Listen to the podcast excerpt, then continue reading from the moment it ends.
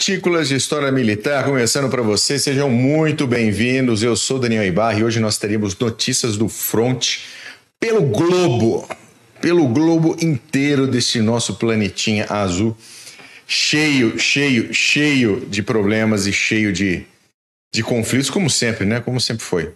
Isso, isso não mudou. Uh, nós vamos falar também sobre a origem do túmulo do soldado desconhecido da Primeira Guerra Mundial lá na abadia de Westminster, em Londres. Beleza? Sempre conosco, nosso querido homem bonito, lindo e maravilhoso de Santa Catarina, Glênio Madruga. Tudo bom, Mac?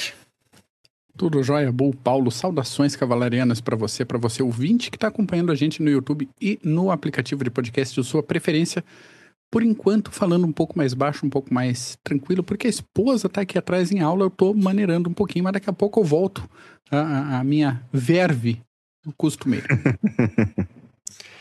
Conosco também este homem. Olhe o tamanho do sorriso deste homem. Dê só uma olhada. Olha o sorriso deste homem, ó. Sou tricolor de coração. Hoje Renato é Clós, quer dizer, saudações segianas e saudações tricolores a todos vocês, meus queridos. Meu querido Daniel, meu querido Glênio, Bull Mac.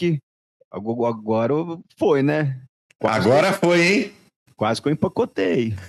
Não ia ter, não ia ter mais Renato aqui, não, mas deu, deu, deu tudo certo. Graças a Deus. Aguentou, coração aguentou, ah, coração aguentou. Até prorrogação, pô. Nossa senhora, que a prorrogação tava só o fio da rabiola.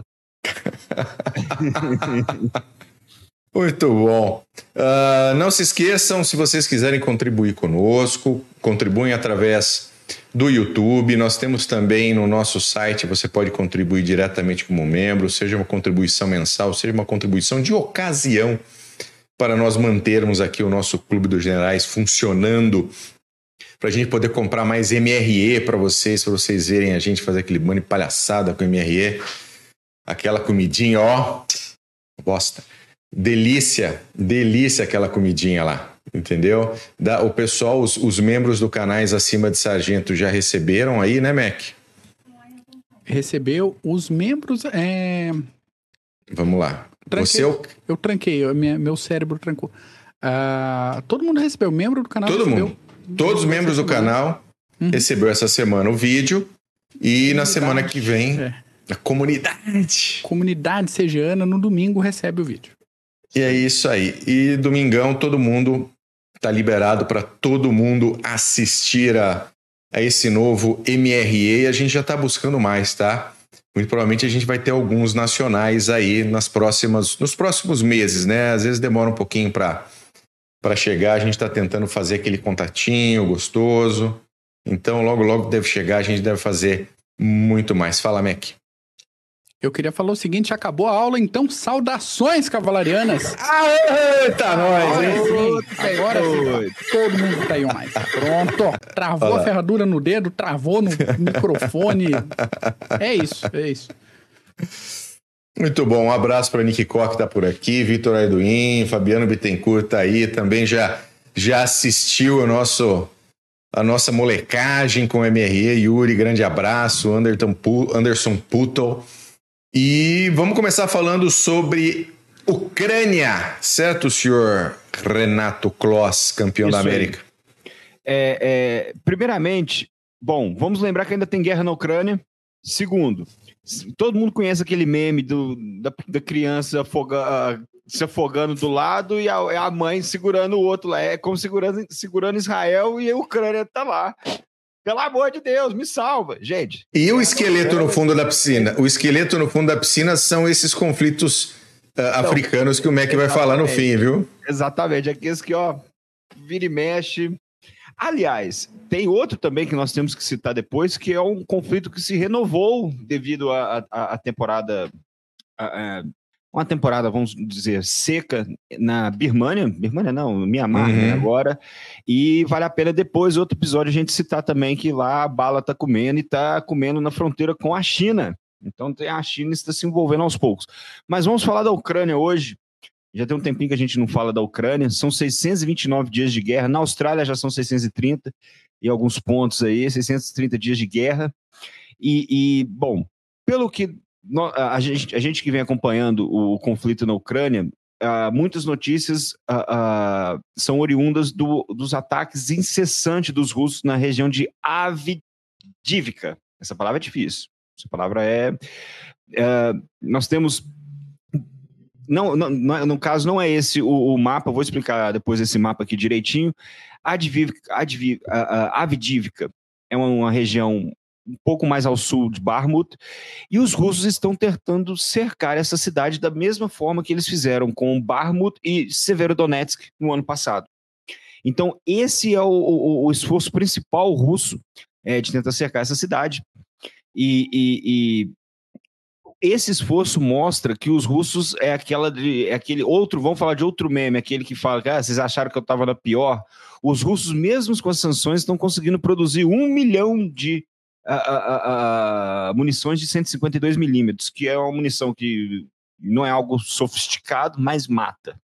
Então, fora os parceiros uh, norte-coreanos e iranianos, que vamos citar esses parceiros iranianos daqui a pouco também na, na, sobre Israel, mas do lado russo, esse assalto, uh, uh, o terceiro assalto, diga-se de passagem, contra a Avdivka. Do lado ucraniano, nós temos também o, o, o, a cabeça de ponte Krik, perto de Kherson, o que os ucranianos conseguiram abrir essa cabeça de ponte do outro lado do, outro lado do Dnipro, né? A, a, a, na banda oriental agora, e estão aos poucos tentando expandir essa cabeça de ponte. Essa é a situação operacional. Nós temos uma situação política também, que é, no caso, o, a Comissão Europeia recomendou a, a, que se iniciasse as, as, as negociações para adesão da, Ucrânia à União Europeia. Só que nós temos dois países aí que estão prometendo brecar agora esse, a, essa adesão, que é no caso a Hungria e agora a Eslováquia, onde um, um, um, um novo primeiro-ministro, se não me engano, primeiro-ministro foi eleito lá e que ele é pró, um pouco pró-Rússia, vamos dizer assim, e diz que irá cessar os, uh, uh, o apoio uh, da Eslováquia à Ucrânia e tudo mais, então nós teremos aí alguns atritos em termos geopolíticos, vamos dizer assim, na questão da União Europeia. E nós sabemos que na União Europeia você precisa ter um, um consenso, no caso, para poder continuar com o processo, esse processo de adesão.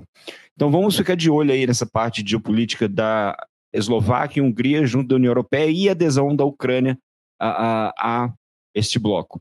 Agora vamos para a situação operacional. Primeiro, a Avdivka. Os a, a, russos estão usando o mesmo as mesmas táticas que eles usaram um ano atrás em Severodonetsk e as mesmas táticas que eles usaram a, a, em Barmut, que é, no caso, aquele, aquelas ondas de assalto. Os russos, eles a, estão para tomar, no caso, Advik, Avdivka, essa palavra é muito difícil, gente, desculpa. Mas a questão é que os russos agora eles inovaram nas táticas. Os russos conseguiram amassar em torno de 40, juntar para, para, essa terceira, para esse terceiro assalto 40 mil soldados. E daí a gente pergunta, poxa, mas eles não estavam com problemas de mobilização? Mesmo com todos esses problemas e sanções, os russos estão conseguindo mobilizar mais de 20 mil soldados por mês. E eles conseguiram botar só no front de Avdivka 40 mil soldados. Então, o que, que eles estão fazendo? Eles estão inflando suas unidades com o máximo de soldados, soldados possíveis, máximo de tropas possíveis, porque eles vão atacar, eles vão levar fumo, mas ainda assim vai ter soldado para atacar e ocupar. Essa é a tática. Essa é uma tática nova? Não. Essa é uma tática é que antigos autores ucranianos, autores russos e outros autores sempre citaram essa tática. É a famosa aquela velha história do, do, do aquela vasta a, a mão de obra, e com isso a, a, Rússia tem essa capacidade, é uma capacidade quatro vezes maior do que a Ucrânia de mobilização. Então, a, os russos estão mobilizando, e pelo que parece, os russos não vão largar o osso. Como a gente vem falando aqui, o tempo está do lado dos russos, não é do lado dos ucranianos. Então, nós temos essa situação em a, a, a, a Avdivka, em relação aos russos. E a gente, eu estudando para fazer a pauta, eu, a, a, se não me engano, foi no do Washington Post, que eles citavam que E no, e, no caso, nesse fronte, os russos não se dão trabalho nem mesmo de mudarem as táticas. Eles, ele, e a gente sempre fala aqui, gente, uh, uh, várias vezes nós citamos aqui em relação à Ucrânia, principalmente, de que você não pode continuar a, a, a seguir com a estratégia que vem dando errado. Os russos atacam pelos mesmos, uh, pelas mesmas rotas, então isso leva os ucranianos a criarem algumas zonas, umas zonas de exclusão, zonas mortais, onde você consegue caçar esses russos e vocês sabem de onde eles vêm, para onde eles estão indo. Isso, isso acaba facilitando a vida dos artilheiros, a vida do, do, do, da, da, das equipes uh, dos blindados, infantaria e tudo mais que estão defendendo a região. Então, os russos estão vencendo pelo cansaço, como Barmut foi vencido e como Severodonetsk foi vencida também. Vai jogando, vai jogando, vai jogando, até que uma hora vai ceder. Esse é o ponto. Nós temos e, que. E situando Sim. assim, não, a gente não está necessariamente falando mal da tática, a gente está falando que a tática funciona. Tem é, recurso, é isso. tem recurso humano, tem recurso de tempo para fazer esse moedor? Ok, faz, é isso aí. Exatamente. Eles conseguem ao ponto, eles chegaram a um ponto de isso, é, isso é normal. Isso sempre, sempre ocorreu junto das forças russas, uh, uh, que é aquela situação que você joga todo mundo. E nós, e quantas vezes nós citamos aqui e lemos também de que uh, soldados que se voltarem é pior, se não atacarem. Então você tem toda aquela aura que vira um pouco até daquela dos comissários da Segunda Guerra Mundial, daqueles batalhões uh, uh, penais e tudo mais. Porém, no caso desse fronte de Avdivka, Avdivka, ele vai cair. Isso aí, uma hora, é, é fácil que ele não se segura por muito tempo. Então, nesse caso, vai ser mais um fronte. E é por que essa cidade? Ela é um entroncamento rodoviário, é um entroncamento rodoviário muito importante para outras cidades no leste da Ucrânia que estão sob ocupação, estão do lado ucraniano, sob ocupação ucraniana, olha aí, estão do lado ucraniano. Então, a, a, olha o ato é, falho, hein? É, é, derrapou, quase que cai. Quase. Mas por isso que a cidade é importante, os russos estão jogando material e pessoal para tentar tomar de todo jeito. Já no caso dos ucranianos, o interessante é, no caso que nós precisamos citar, é a cabeça de ponte em Krink. Ela está a mais ou menos. Esperar a mobilete passar aí, não sei se vocês estão escutando, mas ela está mais ou menos a 30 quilômetros de Kherson. Os ucranianos conseguiram essa cabeça de ponte. E olha como que a guerra hoje em dia, as características, como que a, a guerra. A gente sabe que a natureza não muda, mas a, as características sim. No caso, para se prepararem para conseguir essa cabeça de ponte, essa cabeça de ponte, é, é, é, os ucranianos, eles, a, a, no caso, tiveram que preparar seus pilotos da Força Aérea, seus artilheiros, seus operadores de drone, especialistas em guerra eletrônica, para quê? Para destruírem sistematicamente suprimentos, linhas de suprimento, a, a defesas antiaéreas, sistemas de defesa eletrônica. Pessoal, o, o Valery Zaluzny, ele soltou um artigo algumas semanas atrás dizendo que é indispensável que as unidades elas possuam a, a, a, sistemas que consigam levar a guerra eletrônica junto aos russos, porque você consegue, até mesmo com essa guerra eletrônica, com, com esses sistemas, os russos atrapalharam os HIMARS que estavam na mão dos ucranianos, através do GPS. Então, eles conseguem interferir no sistema ao ponto de o GPS não a, ter a, a, localidade exata, as coordenadas corretas. Então, os ucranianos conseguiram abrir essa cabeça de ponte, porém ela ainda é muito pequena. Ela, serve, ela servirá de um trampolim se caso as, os regimentos motorizados russos não expulsarem eles para o outro lado do Dnipro. Agora, dois pontos. Primeiro, guerrilha. Até hoje nós não falamos de guerrilha aqui nos episódios sobre a Ucrânia. E as atividades de guerrilha se intensificaram nos últimos meses, principalmente em Mariupol e Luhansk. É quase que um, a, a, a, duas, três baixas do lado russo, essa parte de ocupação, burocracia e tudo mais. Então, os ucranianos eles estão aumentando os ataques de guerrilha contra essas, esses, vamos dizer assim, esses burocratas que estão trabalhando para o lado russo. Então, nós parece que iremos citar mais notícias aí no futuro sobre essas guerrilhas atrás das linhas inimigas. Agora eu gostaria de citar o ponto principal sobre a Ucrânia, e vai, agora a gente cita também esse mapa aí. É, é fato que a ofensiva ucraniana chegou no seu ponto culminante, vamos dizer assim. É, nós temos esses dois ataques, foram onde os ucranianos eles pretendiam chegar até o, o, o, o Mar Negro, e como nós dissemos já anteriormente, cortar a, a, a, as forças russas que estão na Crimeia e junto do continente. Porém, os russos, por exemplo, na primeira, como vocês podem ver no mapa, nessa região de Orihiv, eles conseguiram penetrar apenas 10 quilômetros e na região de Velia Novosilka, 9 quilômetros. Por quê? Porque o sistema de defesa russo aqui, eles são formidáveis. Então, nós a, a, a, falamos, já falamos desse sistema, desses sistemas de defesa russos com campos minados. Uh, eles lembram muito os jardins do inferno em El Alamein, da Segunda Guerra Mundial.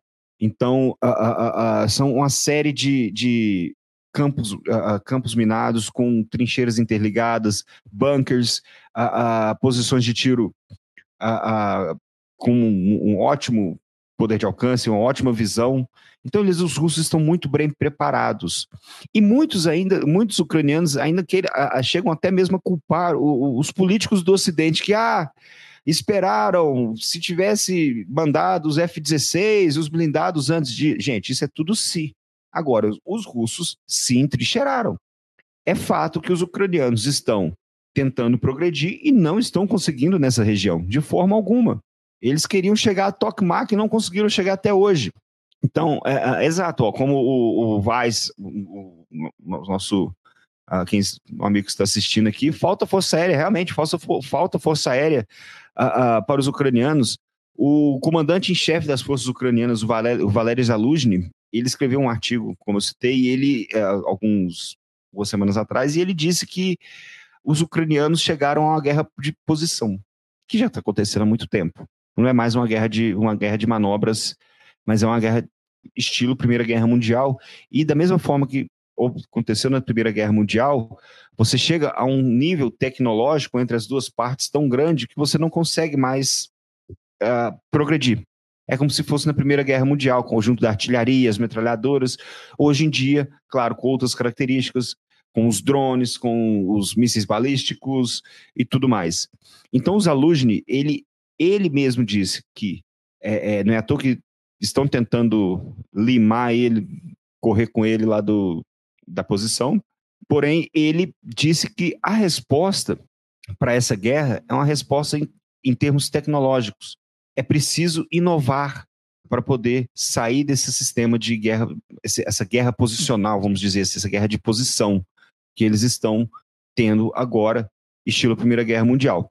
Então, a, a, a, ele, acha que, no caso, os russos, eles precisam, os ucranianos, perdão, precisam de certos artifícios como superioridade aérea, sistemas aéreos, e nessa superioridade aérea, superioridade aérea, nós estamos falando só de F-16, sistemas de defesa antiaérea, a, a, a, manpads e tudo mais. Eu não sei, muitos que estão nos assistindo ou que acabam a, depois nos, escutando no Spotify e outros agregadores, não sei se vocês assistiram dois motociclistas russos que foram multados por um drone ucraniano essa semana. e eram foi, dois. Foi. Eles foram multados, é, foram parar longe. Mas a questão é que eles, dois soldados com um mempad escondidos para poderem derrubar um helicóptero ou um, um jato de combate. Então, esse futuro da guerra na Ucrânia agora será um, nós temos um empate, só que agora falta uma inovação por parte de ambos dos lados para tentar quebrar essa linha de combate. E como Timothy Snyder mesmo disse a, a, semana passada, a gente tende a pensar que a guerra é aquela guerra sem sangue e que é rápida, né? Que você resolve logo o seu problema mas geralmente nós que estudamos história militar, as guerras demoram e são bem sangrentas. Então, é, os Alugni como... vêm só, só, completando o que tu falou ali, não é só o vetor, né? Pensando, não é só o Leopard blindado chegar, o Challenger, Challenger, ou chegar o F-16, ou chegar tal coisa. Se não tiver integração, integração de comunicação, sistema de integração de defesa, contra-medida eletrônica, tudo funcionando em conjunto, não adianta chegar ao vetor separado. Não adianta. A gente não precisa adianta. lembrar de uma coisa. A maior vantagem que os britânicos tinham durante a Batalha da Inglaterra foi o comando central de caças. Exatamente. tinha o comando de caças e o comando de bombardeio. Todos interligados com os radares que, apesar de rudimentares, funcionavam, com o pessoal em terra fazendo a observação a olho nu das, das aeronaves alemãs chegando, e tudo aquilo ia tudo para a mesma sala, e quem detinha a responsabilidade por executar a defesa da ilha tomava sua decisão com todas as informações. Se não me falha a memória, a Alemanha foi ter um comando central desse mesmo tipo para sua Força Aérea só em 44. É, já foi no final da guerra. Só é. em 44. Então, não é só ter F-16, não é só ter o Leopard, como o Mac falou. Se não tiver integração de todos os sistemas, comunicação, saber exatamente como você pode usar os assets que você tem, porque, vamos lembrar, a, a Grã-Bretanha quase ficou sem pilotos e sem aeronaves. Ela não tinha reservas. E, e, o comando fazia com que se enviassem aeronaves para o lugar certo, dentro da possibilidade, na quantidade certa, para se defender da Luftwaffe. Então não tem, não tem o que fazer, não tem, não tem mágica. E isso demora. Isso Exatamente. não acontece, isso, é isso não aí. é um negócio. A, a, a, a Grã-Bretanha havia anos e anos trabalhando o seu comando de caça, o seu comando de bombardeio. Então. Se não houver é, é, é, essa interoperabilidade entre as forças, é muito difícil você fazer frente, principalmente a esse mastodonte que é a, a, a, as forças russas. No caso do Zaluzhny, ele disse que ele, ele pede, na verdade, que para quebrar esse empate, vamos dizer assim, esse beco sem saída onde os russos e os ucranianos estão hoje em dia, é através de superioridade aérea, com uh, equipamentos tecnológicos mais eficientes ainda, apesar dele admitir do que o que os parceiros ocidentais já forneceram é algo sensacional que se não fosse essa ajuda a Ucrânia não estaria em pé a, a, a, hoje. No caso ele falou também de medidas de contrabateria no caso de artilharia porque nós sabemos que essa é uma guerra de artilharia também. Já citamos várias vezes, nós já citamos essa doutrina russa de a artilharia conquista, a infantaria ocupa. Então, a, a, você precisa, os russos são mestres em se a, em aprenderem com os erros. Precisamos afirmar isso, porque isso é verdade os russos nessa Sem questão dúvida. de bateria, eles estão ao ponto de usando a, a, artilharia e todos esses sistemas no limite para não serem atingidos nessa contrabateria pelos ucranianos. Então, que é aquilo? Os, os russos disparam, você meio que descobre de onde que vem o, o, disparo e acerta, acaba acertando quem disparou. E isso você precisa ter uma mobilidade muito forte. Você precisa de, você precisa de medidas para poder a, a, contramedidas contra como guerra eletrônica, por exemplo, como uma artilharia com alcance maior, como os, os Storm Shadows, HIMARS e tudo mais. Então, a, a, ele cita também que os ucranianos precisam ter um sistema melhor em termos de mobilização. Os ucranianos foram pegos de surpresa, a verdade é essa. Os russos, eles sabem uh, muito bem como se portar nesse tipo de situação. Desse tipo de situação. Então, ele cita também a, a, da questão de mobilização e também a questão dos equipamentos para a, a limpar esses campos minados. Eu não vou lembrar nem fudendo do, do nome do, do, do, caminhão, não sei, do, do blindado russo que acaba plantando as minas, vamos dizer assim, e que eles conseguem colocar 30 vezes mais do que um soldado, um pelotão de sapadores consegue limpar. Então, é uma tarefa extremamente difícil. Os ucranianos estão tentando a, a, a, furar esse bloqueio, por enquanto não estão conseguindo. Então, o Zaluzny, com esse artigo, ele já citou que ele acha que a guerra se estende até 2025. Então, eu gostaria é de saber a opinião dos senhores, o sonho... porque eu acredito que é capaz. O sonho, o sonho molhado dos ucranianos é a Rússia ter que lutar uma segunda frente. Eu acho que é só isso que, no final das, no final das contas, pode efetivamente fazer uma diferença. Fora isso, é uma guerra de atrito. O russo sabe muito bem fazer guerra de atrito. Sabe. E ele tem pouquíssima responsabilidade com relação à sua porção na, na, com Assad na Síria, então se ele diminui o envio de, de arma, de suprimento, também foda-se. Uh, ele está recebendo os suprimentos da China, da Coreia do Norte, então ele está economizando os seus próprios suprimentos do Irã. Não está preocupado com fronte doméstico, opinião pública, nada? Não, não tem esse tem problema. Nada disso. Não, não tem, tem, esse problema. problema. É, é, é, é, Ninguém vai fazer impeachment contra o Putin. Então... Exatamente. Por, por, exemplo, o Hamas, já falando que nós vamos citar daqui a pouco, o Hamas ele aposta muito na política, na situação política israelense no âmbito doméstico e internacional. Que é já, já até já pulando já para a parte de Israel, o Hamas, um dos objetivos é, é, é, é solapar essa moral e a política israelense perante a comunidade internacional. É, mas o Hamas cometeu um erro, né, cara? Um erro não, assim. Não, ele é algo que ele tenta. Eu queria até citar aqui que nós 7 de outubro, 7 de outubro foi, foi o, o, o, o Israel não vai voltar a discutir legitimidade do Netanyahu ou as mudanças de, de judiciário que ele queria fazer. Não vão, não vão falar nada até que o Hamas esteja totalmente eliminado. E os reféns. A, a... E os reféns libertados, né, da melhor maneira possível.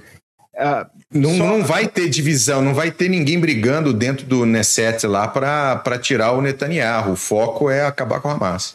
O, o, o, o não, exatamente. E, e só para. Uh, uh, depois, quem quiser pode procurar no Google esse artigo do Zaluzny dele citando é, é, como sair dessa, tentar sair dessa guerra de posições e voltar àquela guerra de mobilidade. Então, o, o inverno tá chega, está chegando, no caso, a, as operações irão parar por um pouco, ou então elas não serão a, a, do mesmo. Só pequenas escaramuças, né? Exatamente. Serão pequenas escaramuças, uma operaçãozinha aqui, outra ali e tal, mas nada de grande vulto.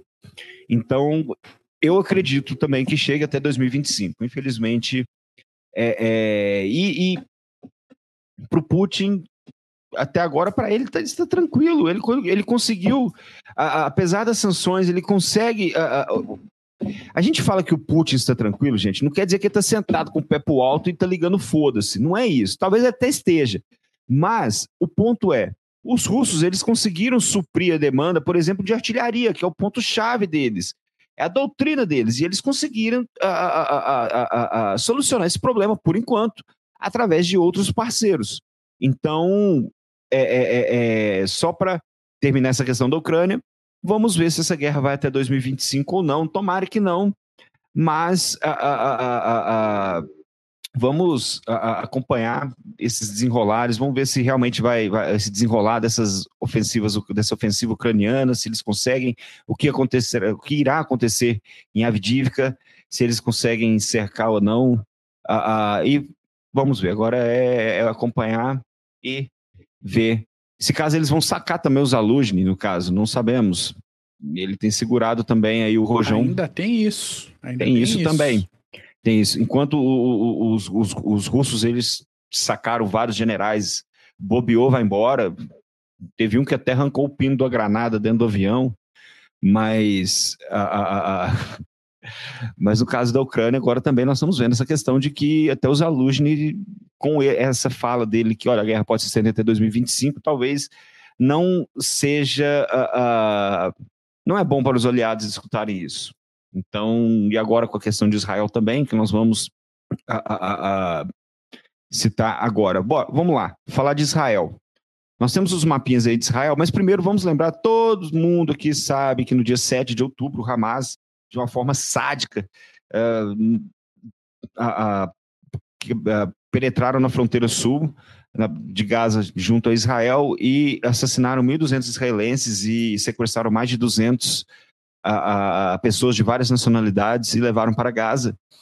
É, é, no caso, desde então, desde o dia 7 de outubro, a Israel vem a, a, atacando Gaza através de ataques aéreos, primeiramente, e depois houve a invasão terrestre, que a gente vinha falando quando que vai ser essa invasão terrestre, acabou que essa invasão terrestre já está ocorrendo, como nós podemos ver.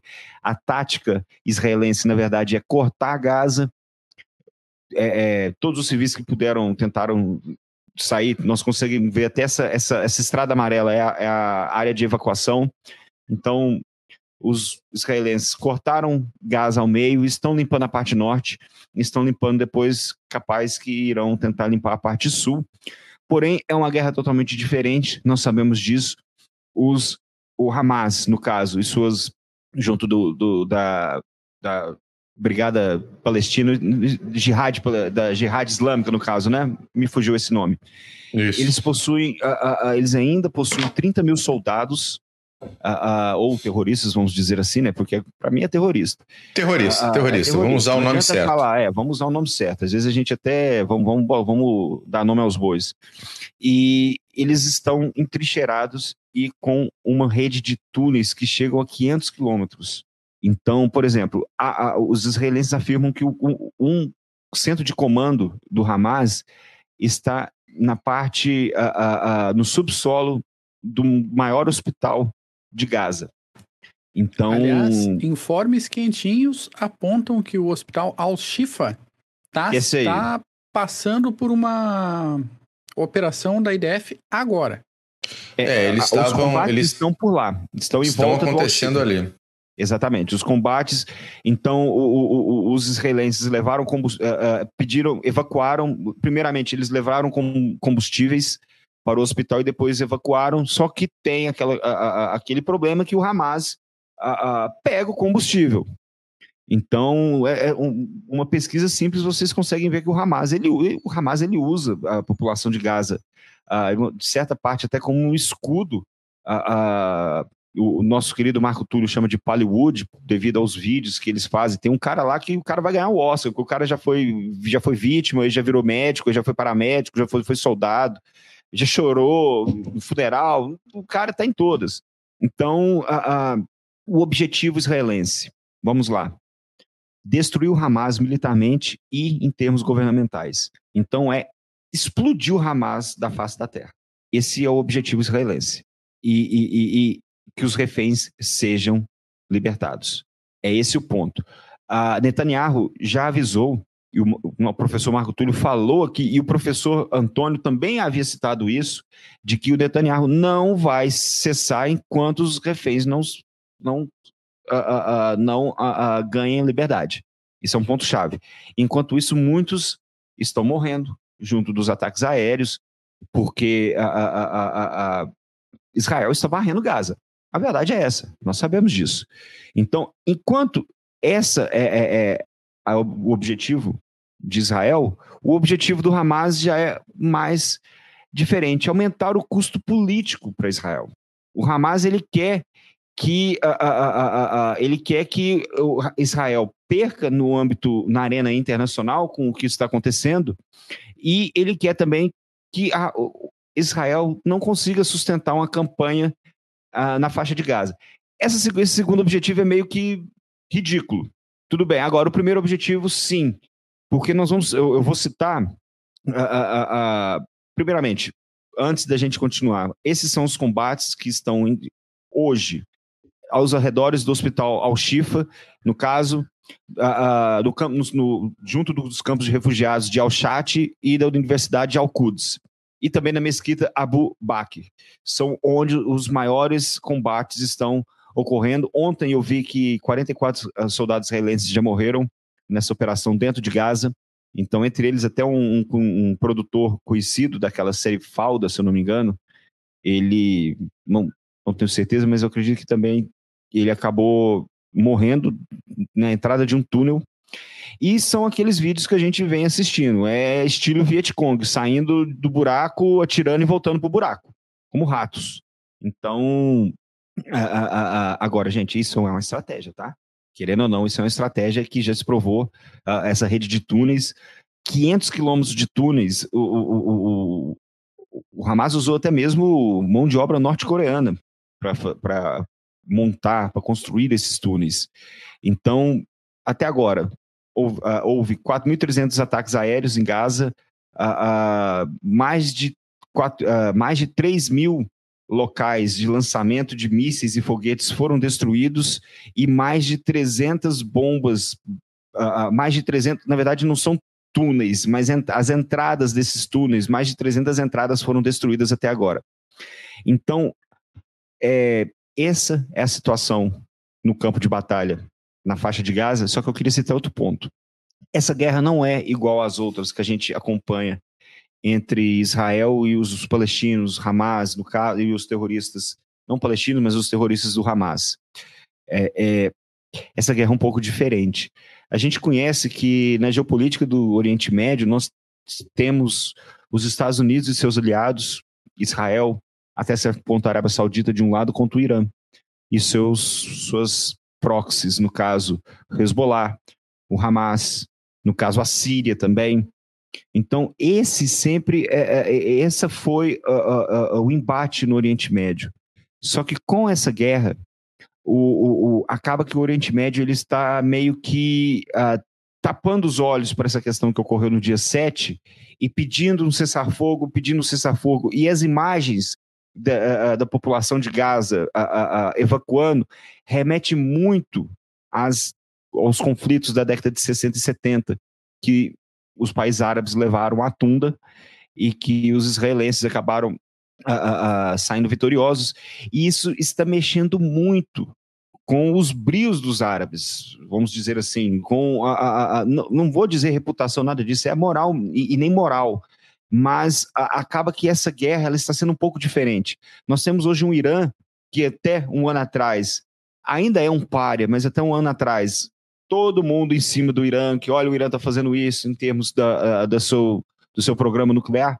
Hoje o Irã tem Rússia, China como aliados, grandes aliados. E são dois países que vetam junto a, a, a, ao Conselho de Segurança. Então nós temos uma dinâmica geopolítica totalmente diferente. Nós temos o, o, o Biden pedindo para o Netanyahu e o Blinken também para, olha, é, é, tenta evitar a, a, a, a morte de civis e, e, tentem destruir alvos militares. Não, olha o, o tanto, por, até agora mais de 10 mil civis morreram a, a, nessa campanha. Só que o Netanyahu ele disse que enquanto não os reféns não forem libertados, enquanto o Hamas ainda respirar, não tem conversa. Não tem conversa. E isso é uma guerra justa contra o Hamas, contra os, os terroristas da Jihad Islâmica e, de uma forma geral, contra o Irã. Eu sinto muito, eu, percebo muito que poucas pessoas citam o Irã. Eu, eu, eu, eu vi um termo muito interessante que é pouca responsabilidade e grande caos. Os caras não têm responsabilidade nenhuma, mas deram dinheiro, deram armas e tudo mais para essas proxies irem lá e causarem o caos. Enquanto isso, eles estão lá, numa boa. Precisa ir atrás da, do dinheiro. De onde que vem esse dinheiro para esses grupos se manterem? Precisa ir atrás. Eu estava lendo uh, nesse final de semana muito, até quem criou, até quem estudou essa doutrina cita que não está ocorrendo, mas os israelenses eles possuem uma doutrina chamada de doutrina da Ria. Da Ria é um subúrbio no sul de Beirute que foi nivelado por Israel em 2006 como uma forma de, uh, de guerra simétrica, daquela de tipo, você, é, causar o maior dano possível para que nunca mais é, é, é, se pense mil vezes antes de atacar novamente. E que eles estariam, estariam fazendo o mesmo em Gaza, que é, aquela, que é aquele velho ditado em latim de que você cria um deserto e chama, e, se, e chama ele de paz. Só que não. Se Israel quisesse mesmo aplicar essa doutrina em Gaza, já não, não teria nada em Gaza. Nada. A verdade é essa. E não é isso que Israel. Israel está tentando, a, a, aos poucos, poupar a vida desses reféns, pedindo evacuação desses civis, mas Israel está indo em cima e se tem, por exemplo, eles botaram uma foto de um lançamento, de um local de lançamento de mísseis em frente a um prédio a, governamental, não governamental, mas um prédio de uma organização internacional. E aí? Ah, tinha Israel lançador de foguete em escola. Exatamente. E aí, aí Israel falou: vai, vai, vai ser destruído. Não tem essa, será destruído. Então nós temos essa situação no campo de batalha e nós temos essa situação também de que a geopolítica mudou um pouco na região com isso tudo. Todos reconhecem que a, a, a, o que ocorreu no 7, no 7 de outubro foi algo sádico, foi algo fora do, fora, fora do comum. E, e assistir pessoas no mundo inteiro celebrarem isso, rasgando a, a, a, posters com pessoas sequestradas só mostra quão mesquinhas e pequenas essas pessoas são. Você, muita gente acha que é pela Palestina, mas parece que não é pela Palestina. Parece é modinha. É uma modinha. É o, parece que estão jogando todo. É, é da modinha, da modinha. To, tudo mais que eles querem, toda a pauta deles. Por exemplo, a Greta Thunberg, aquela, a, a, aquela ativista política, ela em Amsterdã citou que a, a justiça climática, ah, só deixa passar a mobilete aqui, mas a justiça climática para aqueles que merecem, no caso, aqueles que não estão ocupando terras estrangeiras. Então agora não é mais um, um, um contra o, o, aquecimento global, não, tem outra pauta. Não é à toa que um cara entrou no palco e falou: não, eu vim aqui para assistir sobre a, a, a, o aquecimento global. Tudo isso, eu não estou aqui para falar de Hamas, de Israel e, e, e dos palestinos. E tiraram esse cara, enxotaram ele do palco.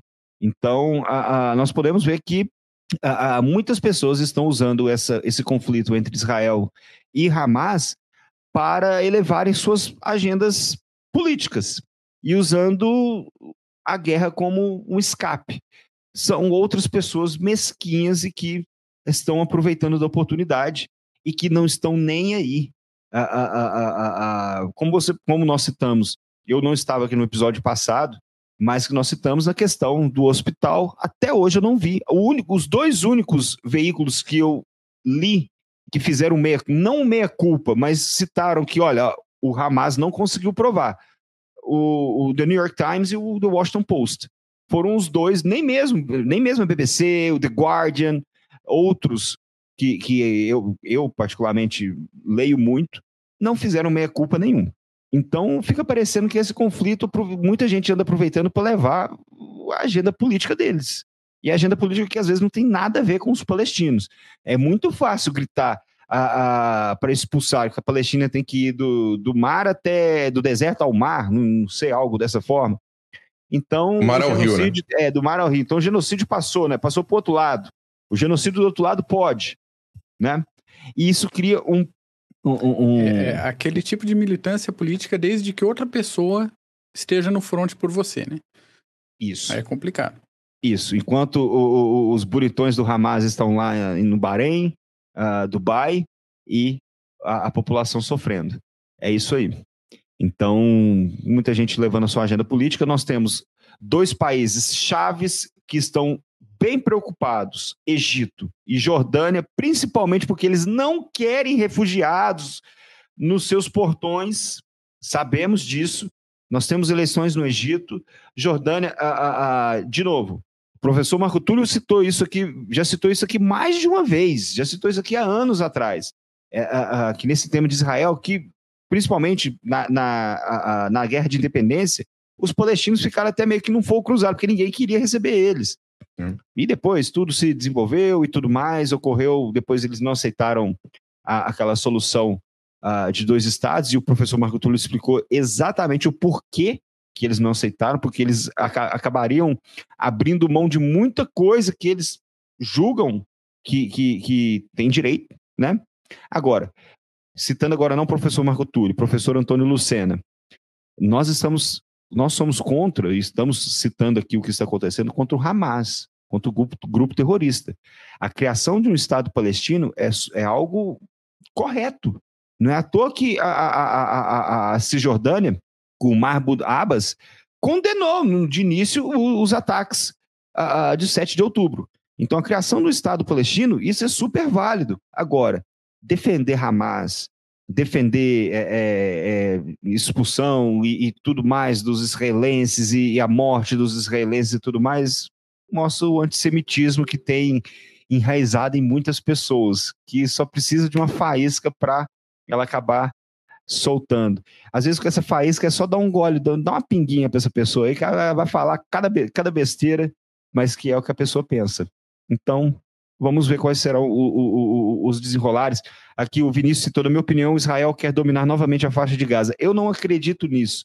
Até porque a opinião. A, a, o Netanyahu disse que é, é, daqui em diante, até certo ponto, a segurança da faixa de Gaza será feita por Israel, mas depois será transferida para um corpo internacional. Palavras. A gente não sabe. A guerra Agora, é isso. Para ver. Vamos ver. E citando a, a General Sherman durante a guerra, a, a guerra civil americana, é, a guerra não tem nada de bonito, gente. A guerra é isso. A guerra é sangue. A guerra é sofrimento.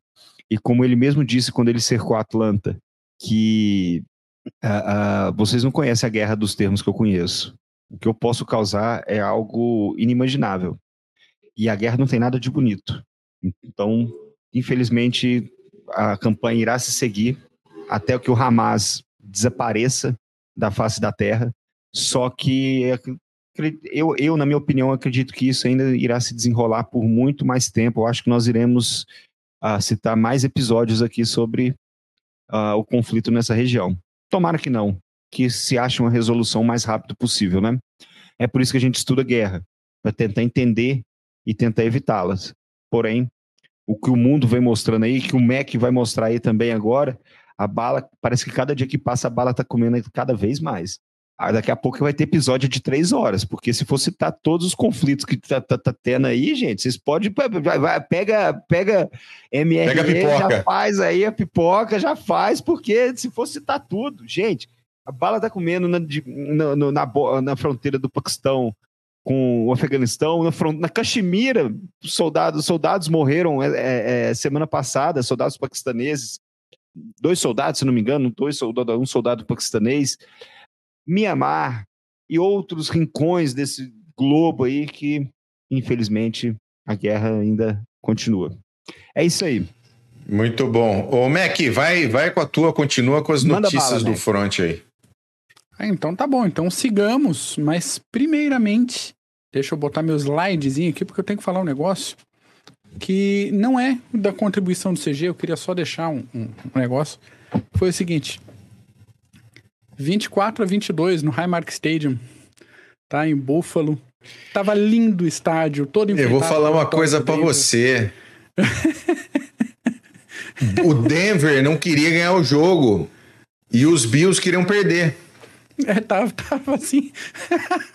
tava assim. Uhum. Queria tanto perder que enfiou 12 homens dentro de campo na hora, de, na hora do fio de gol, cara. E eu dei um berro aqui na sala. E quando eu fui pro quarto, minha mãe falou: Nossa, Buffalo ganhou. Eu falei: Não. claro. Não. não. Cara, e hoje demitiram o coordenador ofensivo de Buffalo, Ken Dorsey Estão ah, botando a culpa nele e, e, assim, ele tinha boa, boa cota de culpa dele, mas a culpa não é só dele, não. Tá Exatamente. bom? Exatamente. Mas por via das dúvidas aqui, em, em até o, o Bitenca tá, tá protestando, mas eu vou deixar minha, minha garrafinha, é, que não é exatamente é, do Broncos, mas ela é azul, é, laranja e branca. Vou deixar aqui, temática para aparecer aqui no, no episódio. Deixar aqui, ó. Tá bom?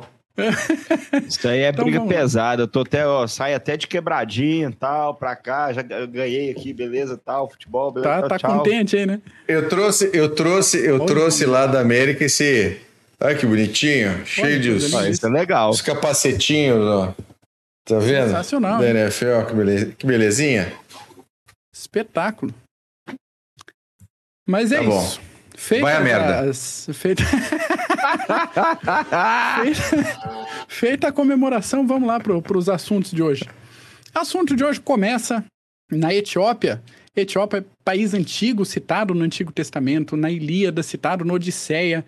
A mesma Etiópia que venceu a Itália na Batalha de Adwa e não se tornou uma colônia europeia quando todo mundo estava virando colônia. Essa Etiópia tem um problema que é um problema atual, que é o fato de ela não ter uma saída para o mar desde 1991, quando a Eritreia conquistou a independência. Derrotaram os italianos? Derrotaram os italianos? Ah, não, só pra Exatamente. deixar, só pra, vou, voltar, vou Só- voltar meu mute aqui. Só pra ficar claro. Agora começaram a surgir uns boatos de que o governo etíope está planejando operações militares para reconquistar um porto para chamar de seu, já que conversas com seus vizinhos ali aparentemente não estão dando muito resultado. Como era da gente esperar, o governo de Addis Abeba afirma que não existe nada preparado militarmente, isso não está sendo articulado, claro, mas que em alguns casos específicos pode ser que uma solução militar seja necessária quando a diplomacia não atinge os seus objetivos. A diplomacia, nesse sentido, aponta para mapas do século XIX e mapas de séculos anteriores, até o século III, eh, durante o antigo reino de Aksum, para tentar legitimar a questão de que os portos da Eritreia são historicamente etíopes e que isso, essa saída para o mar, é uma questão existencial para o país. Ah, o fundo disso aí é o seguinte: desde a independência da, da Eritreia, a Etiópia paga taxas muito altas para o Djibouti, país desse tamanho vizinho ali, e a coisa está começando a ficar insustentável porque não está sobrando dinheiro para ninguém na região. Então a Etiópia está de olho numa solução que seja talvez não definitiva, mas de longo prazo, e provavelmente mais barata que ficar pagando mais de um bilhão de Bidens por ano para usar o porto dos outros. Então, Ô, Mac, manda. você vai falar da Venezuela? Não. Mas A Venezuela- pode- pode- manda aí. É manda aí. só, é só um rapidinho. Porque a Venezuela está organizando um plebiscito para anexar metade do Suriname à Venezuela, também usando essa antiga questão de que ah, isso daqui era, na verdade, solo venezuelano que foi roubado. Né? Agora, o fato daquela região toda ali, de metade do Suriname, tá cheio de óleo e gás, não tem nada a ver com isso. Ah, isso, Claro que isso, é- isso é uma coincidência? Mas É se não me engano, o plebiscito vai ser agora em ah, agora em dezembro, Vai ser lindo. tá? Agora novembro e dezembro. E aí eles, né, a partir do momento que o plebiscito, obviamente, que é um plebiscito limpo e, e- e honesto, Exato, exato. né, que, que a, a população, internacional. a população venezuelana vai falar que sim, que vamos ampla- anexar ampla- metade do Suriname. com a ampla participação da, vota- da, da população venezuelana. E outra coisa, esse Isso. negócio de mapa antigo aí, se esse negócio de mapa antigo desse certo, o, a, re- a resolução lá no Mar do Sul da China já tinha ido há muito tempo, porque arrancaram um mapa de não sei da onde, eu não vou falar da onde para não desmonetizar, e falaram que aqui, ó, esse aqui é o mapa. Aham. 1500 e lá vai fumaça. Esse aqui é o mapa.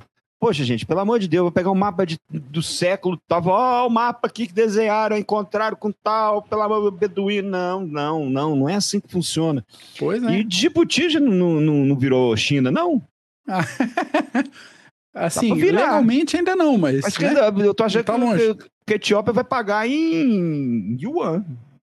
Não- Até porque eles estão pagando o porto para a China, apesar de ser no Exatamente. Djibouti, né? O Exatamente. porto é chinês. É, com, com, com ah, gerenciamento chinês, Isso. tá? Não é, não tem Não é o Porto Nacional. pessoas do povo digibutano, seja lá como é que se fala aí, É o o, gentílico leasing. da nação. me arruma esse porto aí, toma uns, uns É, 15 é. Toyota aí, tá tudo bonitinho. Eu te arrumo estádio também, se você quiser. Desse jeito. Exatamente. E no fim das contas, a situação ali não está tranquila dentro da Etiópia, porque o país ainda está abalado com toda aquela questão dos conflitos, do separatismo em Tigré, que a gente falou bastante aqui.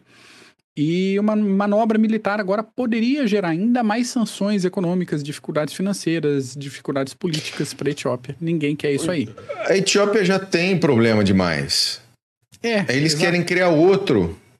Para Eu entendo, é, eu entendo o Ocidente. O Ocidente ele ficou, ficou tão, tão sem problemas sérios como fome entendeu? Sim. Como geração de riqueza. O, o, o Ocidente ficou tão rico que precisou criar um monte de problemas para poder voltar a ter dificuldades.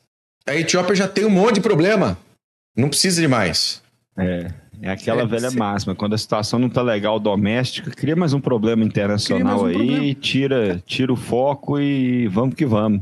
A gente falou num episódio origens da Guerra do Paraguai que tinha um certo é, estado ali dentro da lógica de formação dos estados platinos, tinha um certo estado que não tinha uma saída para o mar e daí queria usar o porto do outro e estava pagando uma taxa muito grande para usar o porto do outro.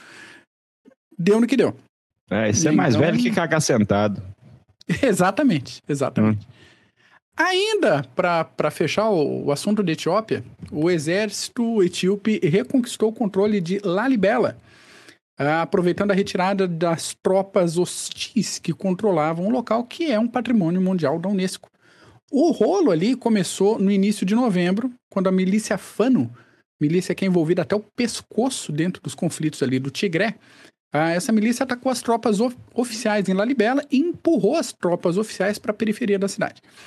Caso que o exército foi se organizando, estava preparando uma, uma contraofensiva, quando o pessoal de observação viu que a, as milícias estavam recuando, estavam deixando a cidade. E eles entraram, marcharam, aproveitaram para fazer essa reconquista, vamos dizer assim, do local.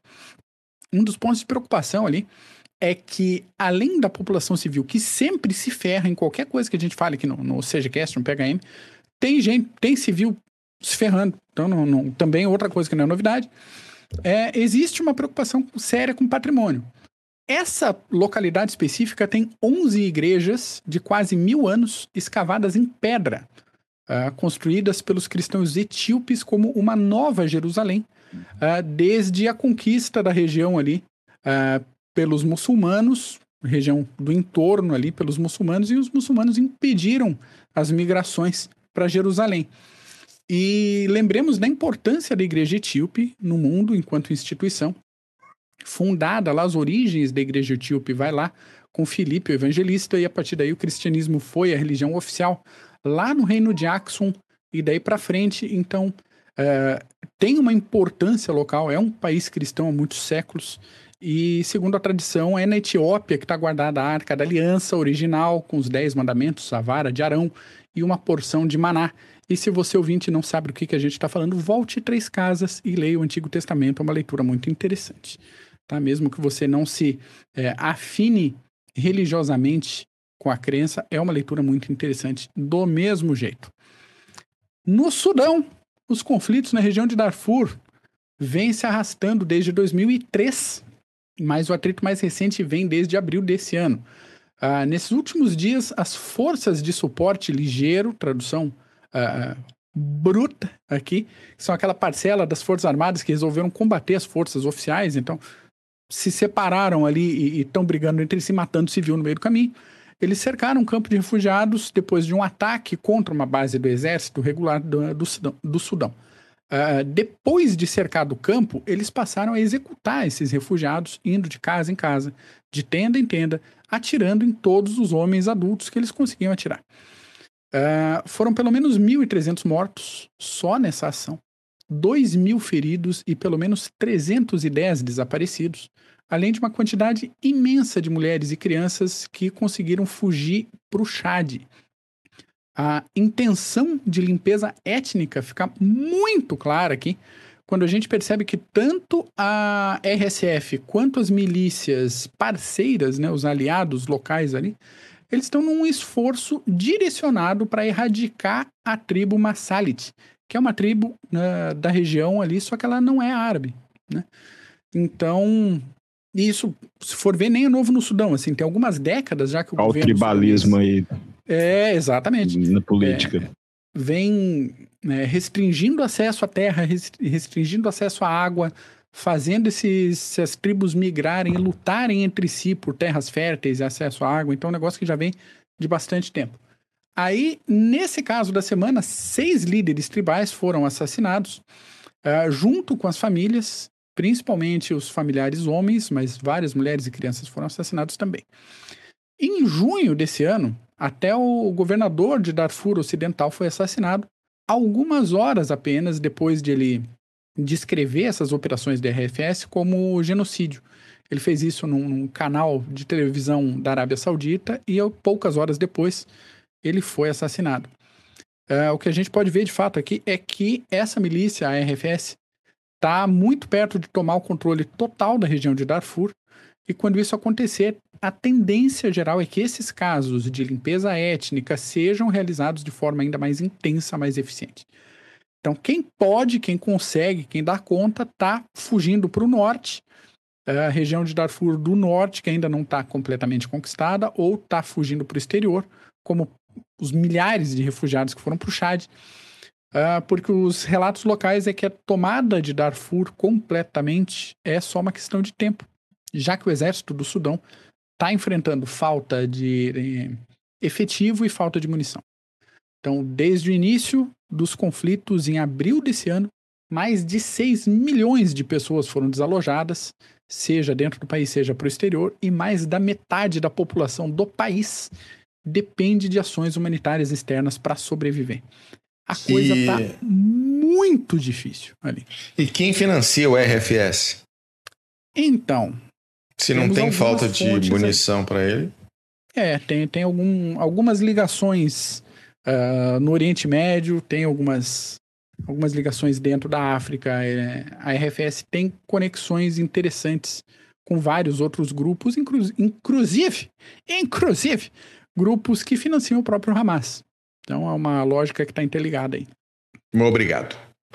Por nada. Na Nigéria, vamos para a Nigéria. Nossa última atualização não é diretamente militar, mas é militar meio de quina, por isso que a gente coloca aqui. É, por um fato de ser meio indiretamente, que, enfim, faz parte, né? Isso porque a juventude nigeriana descobriu aí que depois de alguns embates, de algumas operações de GLO, entre a população revoltosa e as forças armadas, algumas cápsulas de gás ficavam espalhadas no chão. E essas cápsulas não ficavam totalmente vazias. E o gás ali dentro, dependendo da cápsula, era de uma, de uma composição diferente. E pode ser, ele pode ser identificado com, uma, com certa facilidade.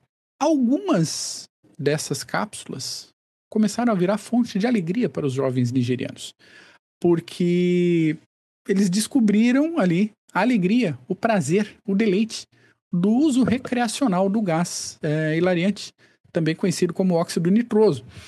Então o pessoal respira o gás, bota em balão, né? Esvazia a cápsulazinha dentro de um balão, respira o gás, começa a sentir primeiro um, um, aquela sensação de calma, depois alegria, depois euforia, até que a chave, o disjuntor cai e o pessoal fica inconsciente.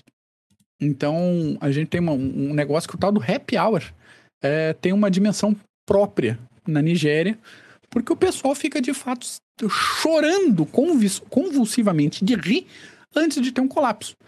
É, o negócio que dificulta aí é o fornecimento do gás. Então, no início, o pessoal é, descobriu pelas cápsulas na rua, depois aproveitaram a oportunidade de, de compra disso, porque o gás é usado por médicos e por dentistas. E tendo no mercado mesmo, uh, num, num ambiente de venda para médicos, a coisa começa a ficar mais fácil de comprar e vender. Apesar, apesar, claro, do preço, porque uma cápsula uh, de gás hilariante, de óxido nitroso, uh, por ali, custa na faixa dos 124 dólares. Isso dá um, um salário de um técnico de informática o mês inteiro, por exemplo. Mas o pessoal junta, o pessoal dá o jeito aí, enche os balãozinhos e, e vai fazer o, o rolê deles. Uh, atualmente, mais de um terço dos jovens uh, do continente africano abusa do uso de drogas. E existe uma tendência, não só no uso, mas uma tendência social de fazer vídeos em, em redes sociais uh, de todo o processo, desde o início do uso até a pessoa sair do ar. Então, do lado médico que tá preocupado Sair do ar. É, pois é. Essa é boa. do lado médico, o pessoal tá tentando substituir o óxido nitroso por outras, é, outros componentes, né?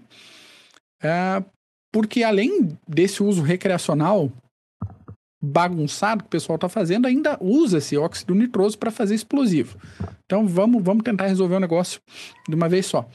Mas a mercadoria, como a gente falou, sempre dá um jeito de chegar no consumidor. Então, as autoridades locais interceptaram em julho desse ano mais de 8, não, 800, 8 mil tubos de óxido nitroso uh, endereçados a um único homem de 30 anos de idade, sem ligação nenhuma com a indústria médica ou farmacêutica, e todas essas cápsulas estavam vindo da China, senhores. Então, é para uso pessoal. Isso aí, isso aí não tem aquele, aquela belina que capotou, cheio de maço de cigarro, que o cara falou Era um Monza. a vida inteira? Era um Monza? Era um Mas é Monza, é de uso pessoal. É para me pitar, ué. Meu, é, é por... Põe só uma vez. Você pita? Não, eu pito, pito muito. Pronto. é, já faz uma viagem só, tudo para mim. É isso aí. É, exatamente. Pessoal, já que estamos falando da África, estamos falando da África, Mac, você vai falar do Mali? Vou. Daqui a pouco chego lá. Ah, Posso fazer um comentário aqui, Mac? Sempre. Porque aparece aqui para mim, às vezes, uns flashzinhos no Twitter, né?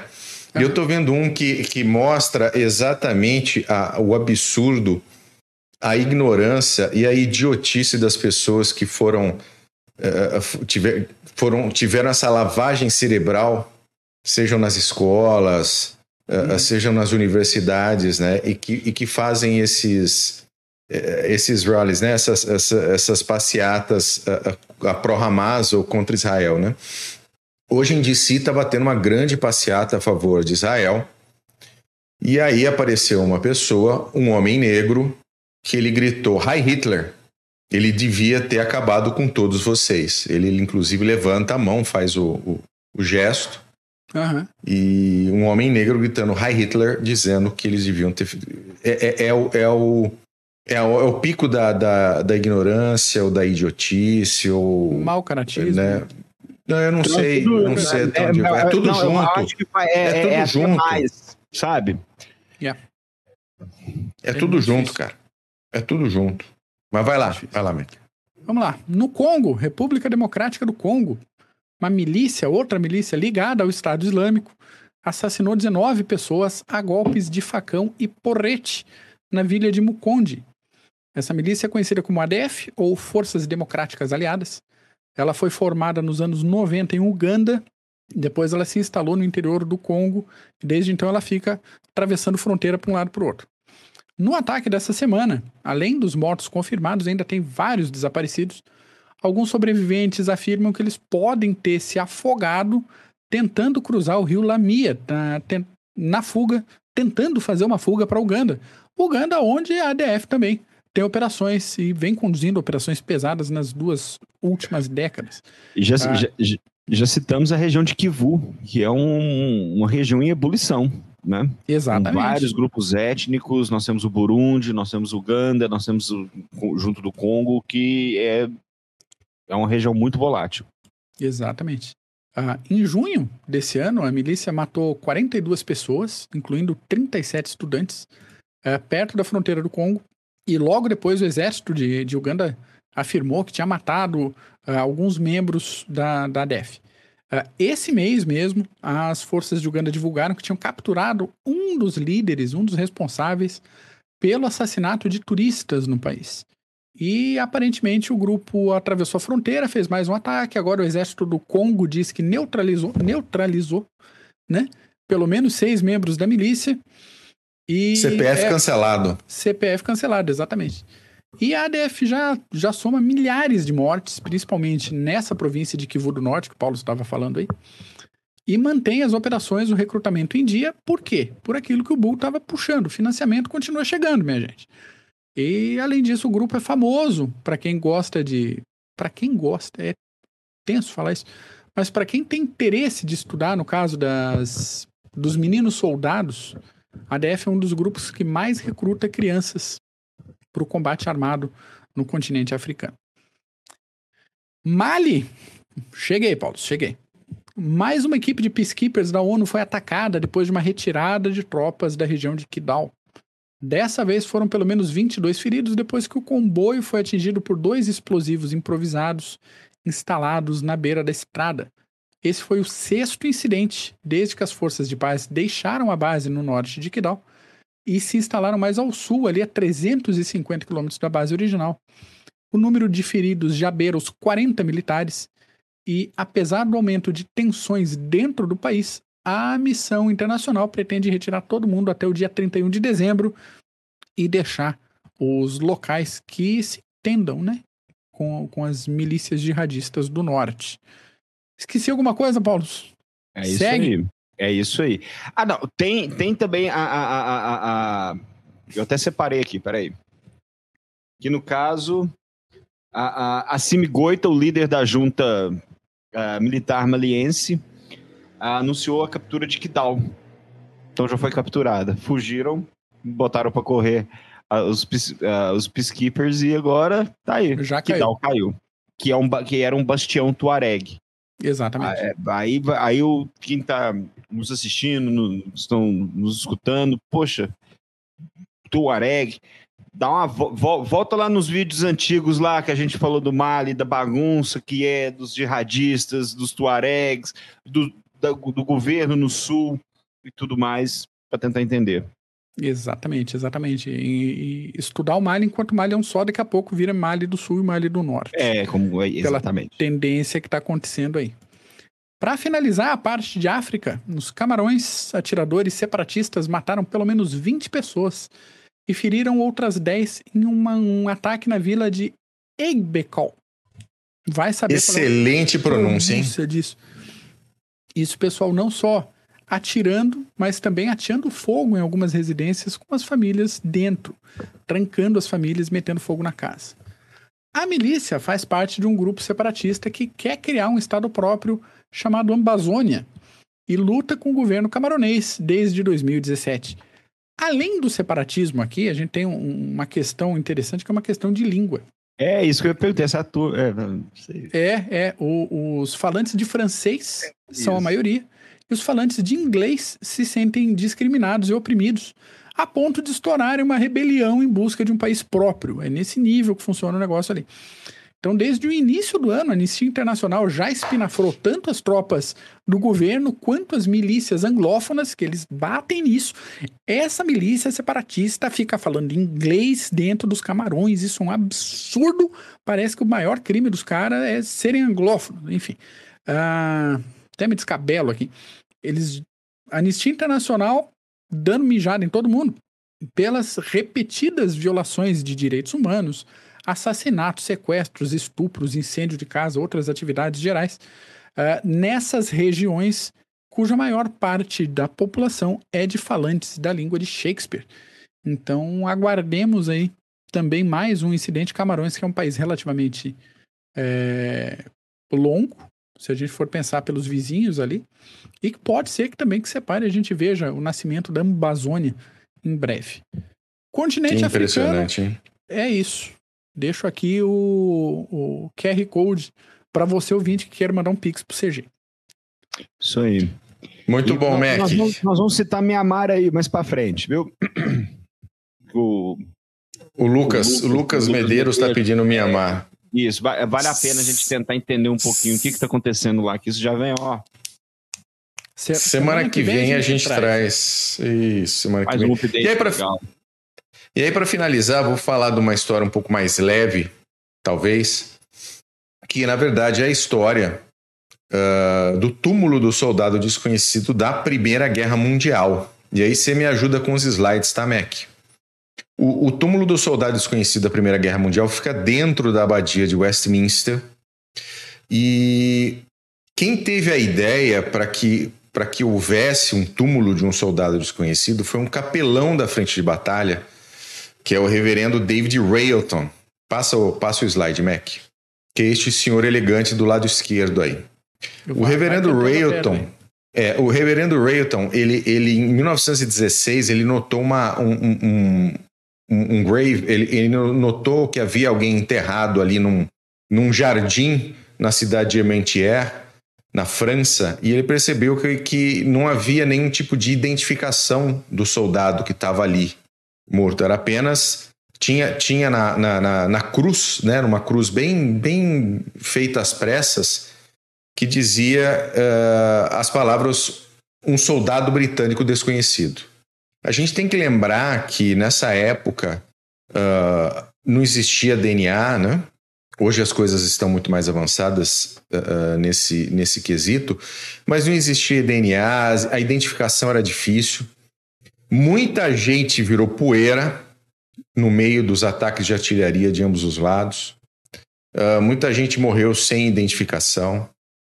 Então, assim, você tinha uma quantidade muito grande de famílias no Reino Unido e das colônias que, na verdade, não tinham um local para chorar os seus mortos. Né? Você normalmente hoje em dia, se, se um soldado americano morre no Iraque, ou se ele morre uh, uh, fora dos Estados Unidos, ele é identificado, existe DNA, uma série de outras técnicas de, de arcada dentária. E então eles conseguem identificar aqueles restos mortais e trazer de volta para casa e dar, dar um, um, um fechamento para aquela família que perdeu aquele ente querido. Né? Seja um pai, seja uma mãe, seja um filho, uma filha. Então existe, naquele momento, naquela época não existia. Então a ideia do, do reverendo era especificamente dar a essas pessoas um local para poder ter um, né, ter um, um, um, final, ou seja, um descanso final, né, um descanso mesmo que aquele, digno. mesmo é, mesmo que aquele não fosse, né, o seu filho, o seu marido, uh, você poderia usar a, a, aquele, uh, aquele túmulo, você poderia usar aquele local para poder ter um, ter um, um final na sua dor e no seu luto, né?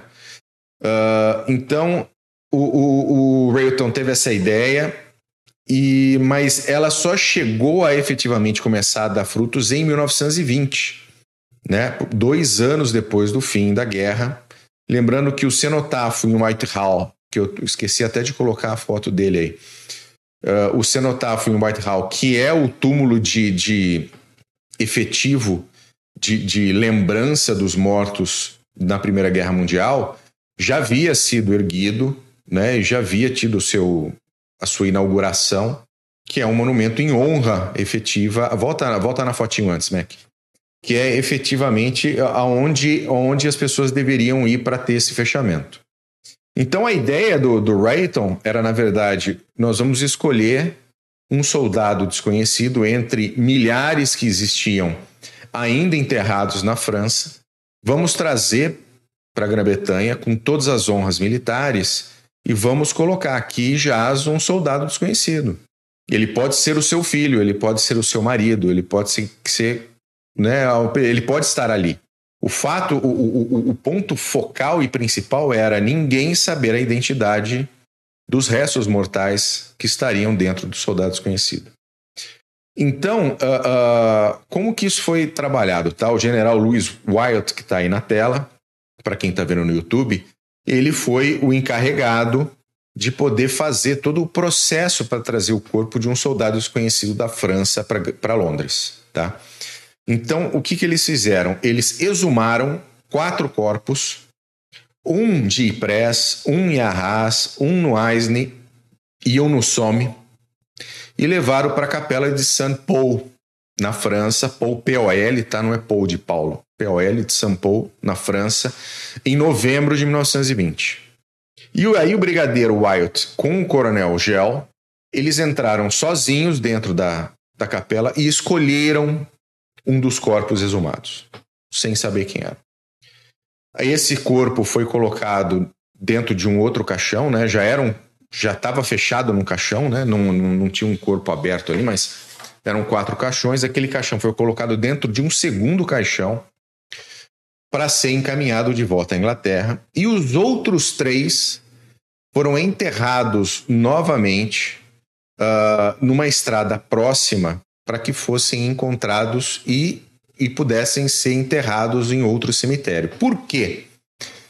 Para que eles não fossem enterrados de volta onde estavam e houvesse algum tipo de indicação da onde saiu o corpo do soldado desconhecido. A, a, o segredo em torno de quem era o soldado desconhecido precisava ser absolutamente total, inclusive onde ele lutou, porque você consegue, né? Você tem os registros de quais foram os batalhões, quais foram os regimentos, da onde, se eram regimentos britânicos, se eram das colônias, aonde lutou, onde lutaram, então você podia fazer né, algum tipo de, de identificação.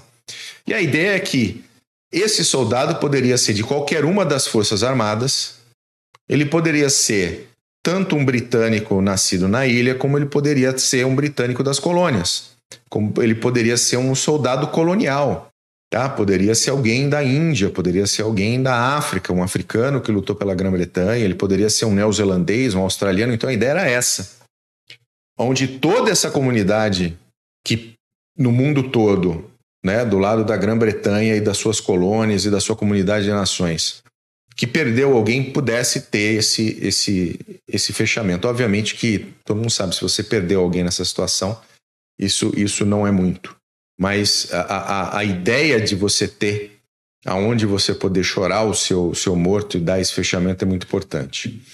Então a ideia era essa, não poderia haver nenhum tipo de identificação. Então esses três foram, foram uh, uh, enterrados novamente ao lado da estrada de Albert Popom, e lá eles foram descobertos porque naquela época você tinha muitos grupos, tanto, na Grã tanto da Grã-Bretanha quanto da França, quanto da Alemanha, que passavam por todos os, os, frontes de batalha, por todos os locais onde houve combates, para tentar encontrar os restos mortais dos soldados e levá-los de volta para casa.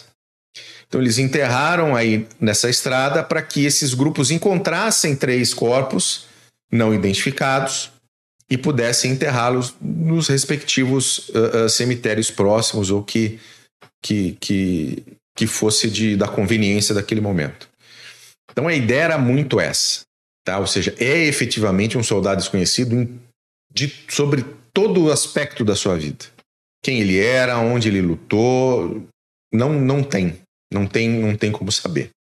Mas depois que eles escolheram, né, ele se manteve, ele passou a noite ali na capela de São Paulo no dia seguinte, pela manhã, uh, houve uma, uma cerimônia religiosa uh, da Igreja da Inglaterra, da Igreja uh, Católica Romana, e, e, e, foi quase ecumênica uma, uma, essa, essa missa em homenagem àquele, né, em prol da, da alma daquele soldado. E aí ele foi levado até Bolonha, pode, pode passar, Mac, que a gente tem tanto o grupo que fez, uh, uh, que era responsável quanto à exumação de um dos corpos. Pode passar, Mac.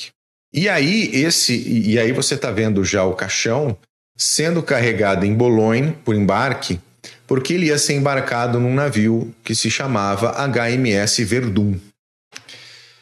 Então ele embarca no HMS Verdun, né, vai efetivamente para a Grã-Bretanha, essa bandeira que vocês estão vendo em cima do caixão é a bandeira que o reverendo Rayton usava nas suas missas e usava na, na, na quando ele estava uh, uh, uh, fazendo qualquer tipo de, de questão religiosa com os mortos em batalha. Era essa igreja, era essa Union Jack que tinha até o nome de, de, de a bandeira do padre, porque ele usava essa bandeira exatamente para fazer esse esse processo de fazer as missas e o que mais fosse necessário.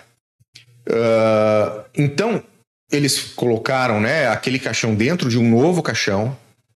Uh, tinha essa bandeira do padre sobre ela.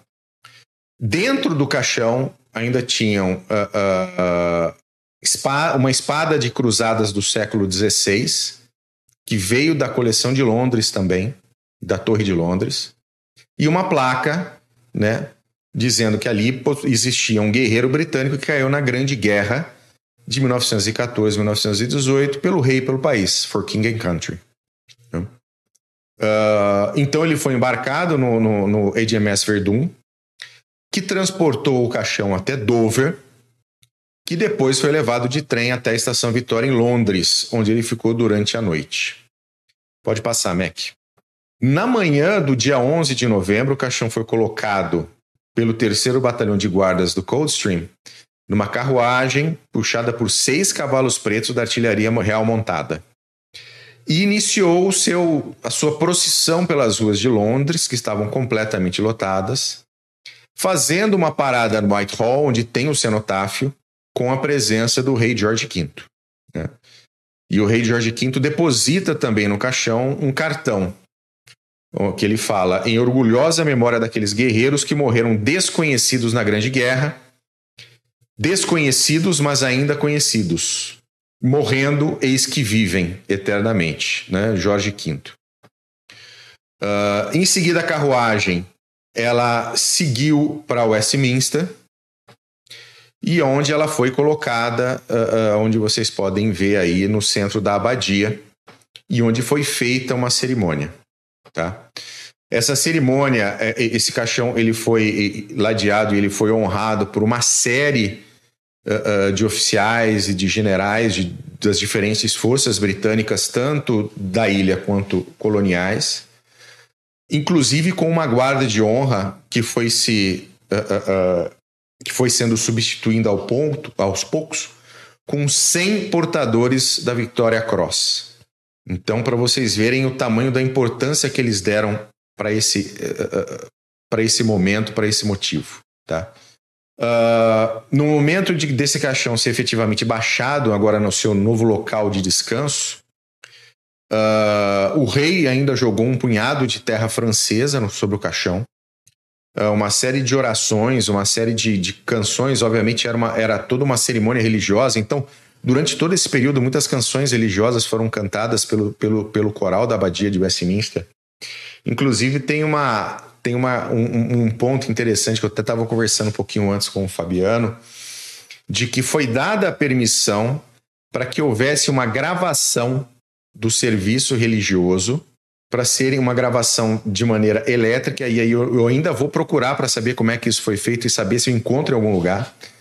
Uh, essa gravação, ela, ela, apenas dois hinos puderam efetivamente ser colocados, tinham qualidade para ser colocados, tiveram né, qualidade sonora para ser colocados no disco, mas ela foi a primeira gravação a ser vendida ao público na Grã-Bretanha, com os lucros indo para o fundo de restauração da Abadia de Westminster. Então, uma série de, de, de questões, até acima, além do seu tempo, foram colocadas aí dentro dessa cerimônia tamanha tamanha importância uh, para eles. Uh, uh, ao final, o túmulo foi coberto por um manto funerário, a bandeira do padre sobre ele, os militares vigiaram. coroas de flores que foram levadas pelo HMS Verdun também foram colocadas. e aí você tem todo esse, todo esse sentimento, todo esse processo. E quando a sepultura, né, quando aconteceu, né, o, o, o efetivamente o sepultamento desse soldado, uh, a sepultura foi preenchida com 100 sacos de areia dos campos de batalhas da França. E aí ela foi coberta com uma pedra que era temporária, uh, uma pedra de mármore temporária com inscrição, aquela mesma inscrição, né, um guerreiro britânico que caiu na Grande Guerra pelo rei pelo país. Maior, aí tem maior amor não tem homem do que este, né? Estou fazendo uma, uma tradução aqui bem macarrônica. Um ano depois foi inaugurada uma nova pedra de mármore, uma pedra, inclusive pode passar, Mac. Uh, já vou falar desses três itens aí. Uma nova pedra de mármore, preta, com novas inscrições. Tá? Junto à pedra de mármore, ao túmulo, você tem, você pode ver na, na tela, quem está no YouTube, que essa é uma medalha de honra do Congresso americano que foi dada ao soldado desconhecido pelo general Pershing em, em nome dos Estados Unidos da América. Também estão na abadia o sino do HMS Verdun, como vocês podem ver, e também a bandeira do padre que está lá na abadia, uh, em volta do isso em volta do túmulo do, do soldado desconhecido. E uma coisa interessante, quando Jorge VI se casou na abadia de Westminster com, com a, a, a Elizabeth, né, a, que né, foi rainha-mãe, Elizabeth Bowes Lyon, em 1923, quando finaliza o, o, a sua cerimônia, ela deposita o seu buquê de casamento no túmulo como sinal de respeito, porque ela havia perdido um irmão na Primeira Guerra. E isso se tornou uma tradição de toda a família real depositar de, né, de ter o seu buquê depositado no túmulo do soldado desconhecido. Inclusive, a, a, rainha consorte Camila, né, que hoje casada com o, o Charlinho III, Deus abençoe, uh, também teve o seu buquê depositado após o casamento com ele lá no túmulo do soldado desconhecido. Então é, é, foi uma maneira encontrada, e aí isso aconteceu também para a Segunda Guerra Mundial, isso aconteceu nos Estados Unidos, em outros, em outros cantos. O, o, o soldado desconhecido francês ele está uh, sepultado no Arco do Triunfo, em Paris. Então, muitos países seguiram efetivamente uh, essa, uh, essa maneira de homenagear aqueles que não puderam voltar para casa que deram o maior sacrifício que eles podiam, que era a própria vida, e que as suas famílias não puderam ter efetivamente como se despedir de maneira apropriada. Eu espero um dia poder ir para a Abadia de Westminster, poder conhecê-la e ver e prestar minha homenagem ao soldado desconhecido também.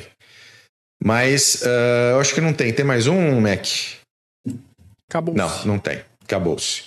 Mas essa é a história do túmulo do soldado desconhecido na abadia de Westminster.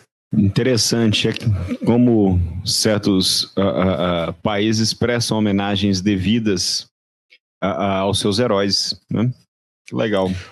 É legal. O Fabiano está comentando aqui que ele achava que era algo mais antigo. Talvez seja, tá, Fabiano? Eu não fui, eu não fui procurar efetivamente. Mas dentro é do nosso. provável que seja sim mesmo. Muito provável que sim, mas dentro aqui do nosso período período de estudos maior que a Primeira e a Segunda Guerra. O da Primeira Guerra começou ali com o reverendo Rayton e a sua ideia de fazer efetivamente o, um túmulo dos soldados conhecido para representar todos. A, a, o primeiro monumento que dá para considerar um túmulo do soldado desconhecido é coreano, do século XVI, finalzinho do século XVI. Excelente, Mas Mac. não foi feito exatamente com essa intenção de ser para o soldado desconhecido. É uma outra, uma outra para quem gosta de, de obviamente para quem gosta de todo esse assunto que a gente fala aqui, uma outra visita indispensável que eu espero fazer um dia também é o túmulo do soldado desconhecido da Segunda Guerra Mundial no cemitério de Arlington, tá? Nos Estados Unidos, onde você tem a guarda 24 horas por dia, não importa o que esteja acontecendo no mundo, não importa qual seja o tempo, não importa o que acontece, o, há sempre um soldado velando no túmulo dos soldados conhecido. Então é algo muito importante para todas as forças armadas. Se foi 1921 é a mesma coisa, meu querido Bitenca. Né? Lembrando que a Itália na Primeira Guerra era aliada e não uh, uh, inimiga das forças da, da, da Entente. Certo, Mac? Boa. Exatamente. Certo, Paulos? Então Isso tá aí. bom. Olha, partículas de história militar com tempo de SejaCast hoje, hein? Exatamente. Boa. Ó, Vinícius comentando aqui: sinto falta do SejaCast de campanhas militares da antiguidade. Fique tranquila, elas sempre estarão por aqui. Dá sempre moral lá pra Kadesh lá, ó. É. Kadesh, dá uma moral pra Kadesh lá, mais antiga que tem. Pelo amor vai lá, vai lá, Kadesh. Mais antigo. Kadesh tá lá, cara. Vai lá assistir, dá essa, dá essa, essa força para nós, dá o joinha lá.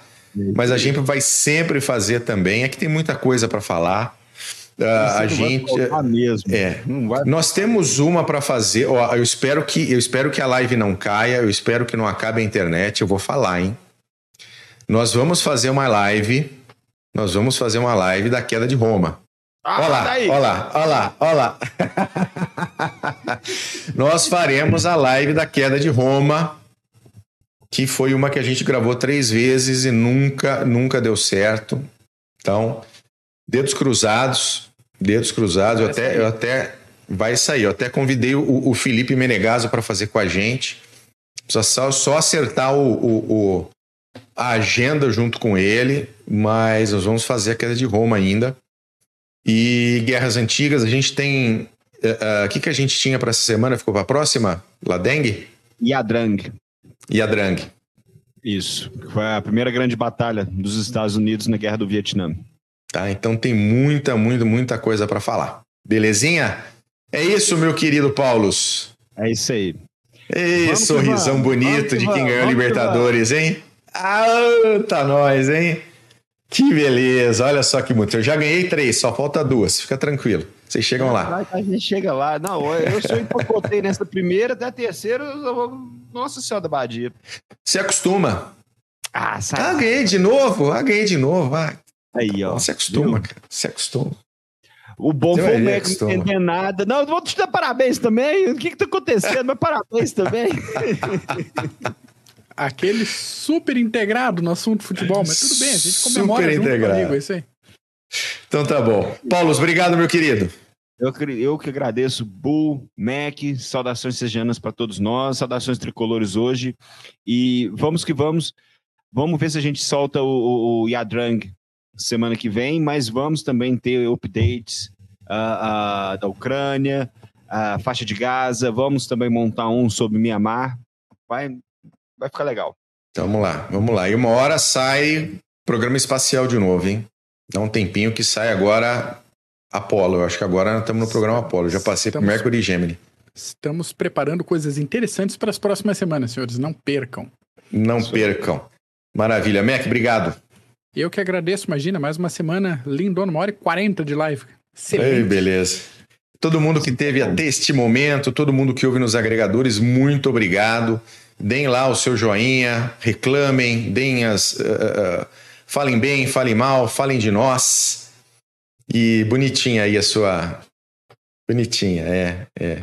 Eu não posso falar nada, eu tenho um shot, um copinho de shot do Denver Broncos em casa também, então. Eu tenho um certo carinho pelo Denver Broncos. Quase foi meu primeiro time na NFL. Quase foi, mas aí eu. Faz parte. Mas aí eu perdi a cabeça e fui torcer pro Buffalo Bills. É, culpa do Fabiano. Tá bom? Valeu, gente. Nick Koch estava por aqui, Alexandre Zico, grande Otto Cara estava por aqui também. Nosso querido Marcos Favre, Lucas Moura, obrigado. Fabiano tá sempre por aí, valeu pela sua pela sua audiência. Milson Ricarte também por aí. Sérgio Nascimento, um grande abraço a todos vocês. A gente se vê próxima semana. Valeu, tchau.